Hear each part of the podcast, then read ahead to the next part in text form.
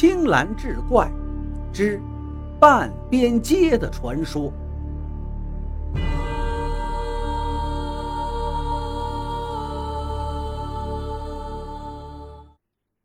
书接上回，只见那签上写道：“红日东升江水平，北洋佛经早晚灵。破会出气心生纯。”指日云开，定如前。账房先生对于老板说道：“这是葛仙翁送的专签，因为寺庙里的签只有一百根，加出来的这一根签就是葛仙翁为你准备的。这红日东升江水平，说的是家门前的信江河，朝迎旭日升起，河水平缓流淌。”这是葛仙翁的一句安慰话，意思是说你们小孩子的病会好的，不用担心。第二句，北洋佛经早晚灵，说的是从北边传来的念经诵佛声音，早晚要让孩子听，聆听之后能净化心灵，破除晦气，心中正气上升，纯洁灵魂。这是第三节。第四句说：“指日云开定如前”，就是说用不了多久，你儿子就能恢复正常。元昌老板大喜，连连道谢。又一年初冬的一日早晨，于老板打开店面，见一须眉花白的老者坐在店门口，伸手乞讨。元昌老板二话不说，吩咐伙计。给老者端来了早饭，临出门还交代夫人多加关照。等他傍晚回来，老人还没有离开的意思。夫人说道：“这位老者吃过早饭就没动地方，我拿出一把太师椅请他坐下，中晚饭也都请他吃了。”元昌老板满意的点点头：“既来之，则安之。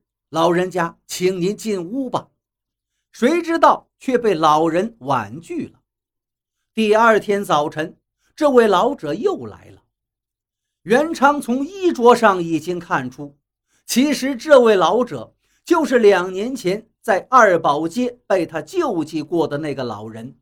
今天他特意穿着袁昌当年送给他的衣服来会见袁昌老板。老者说道：“你家公子的病，我能治。”说罢，他就从口袋中拿出来一截木炭，蹲到地上，就着石板写起字来。几行歪歪扭扭、字不像字、符不像符的文字，让周围的人看的是丈二和尚摸不着头脑。他看元昌老板也是疑惑不解的模样，就笑道：“你去药店请个人来，他能看懂。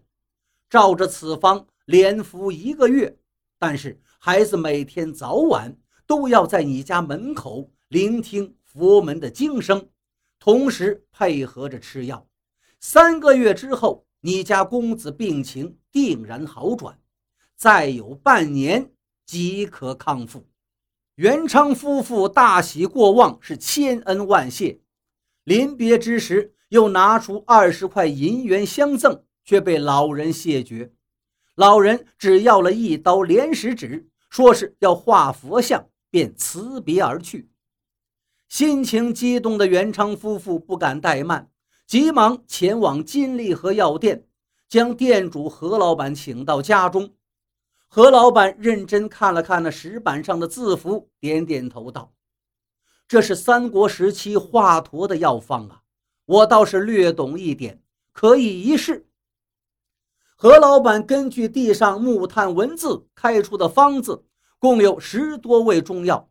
这些中药，金利和药店倒是都有。同时，他告诉元昌老板，另外还需三个药引子：五年以上的老番鸭心一个，被生虫吃空的绿豆壳一钱三，深山岩壁上的苔藓一两半。待中药买来之后。元昌店里的伙计分头去寻找那三味药引子。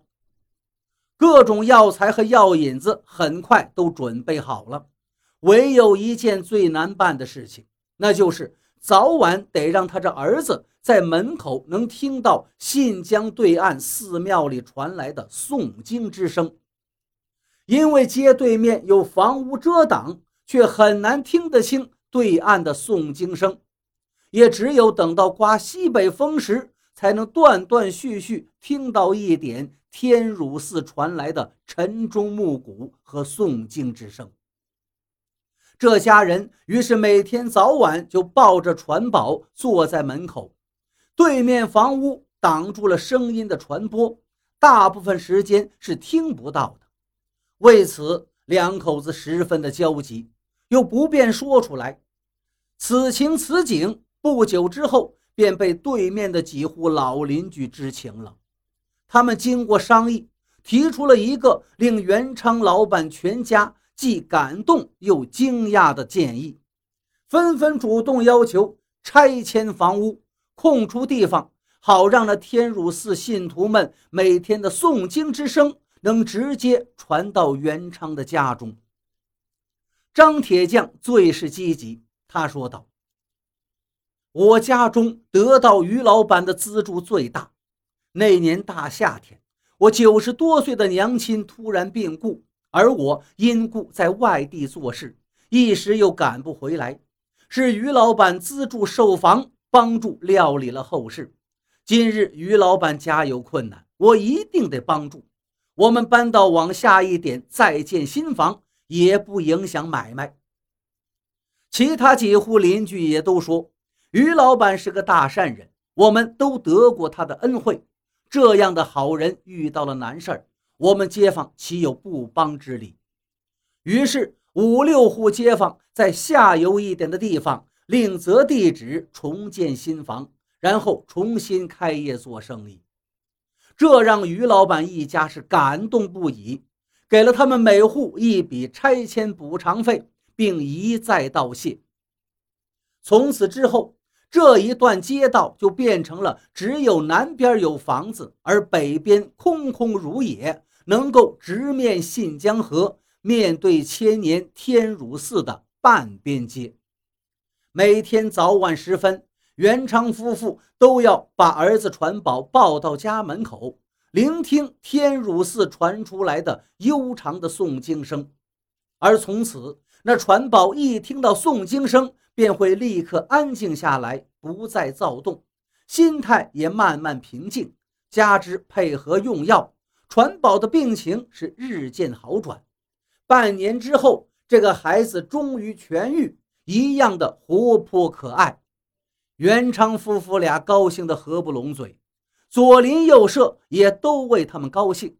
后来有人说，那位乞讨的老者其实就是葛仙翁所化，只为他的善人解厄脱困。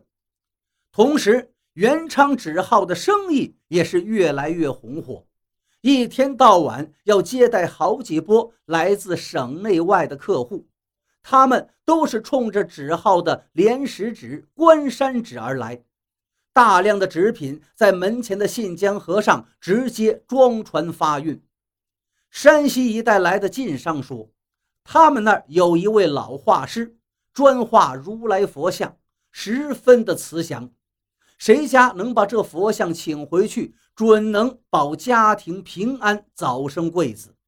于是，在当地出现了一股疯狂的佛像难求的场面。老画师还告诉大家，只有江西千山河口镇三宝街元昌纸行出产的莲石纸画出的佛像才会显灵。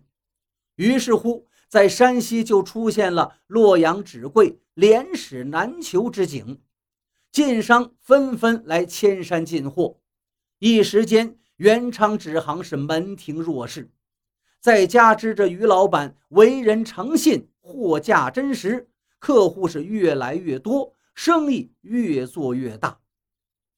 元昌夫妇做慈善公益事业的热情也更加高涨，修桥铺路、建码头、救济穷人等等，做了诸多好事，老百姓是交口称赞。而从此之后，河口古镇上半边街的传闻也就流传至今。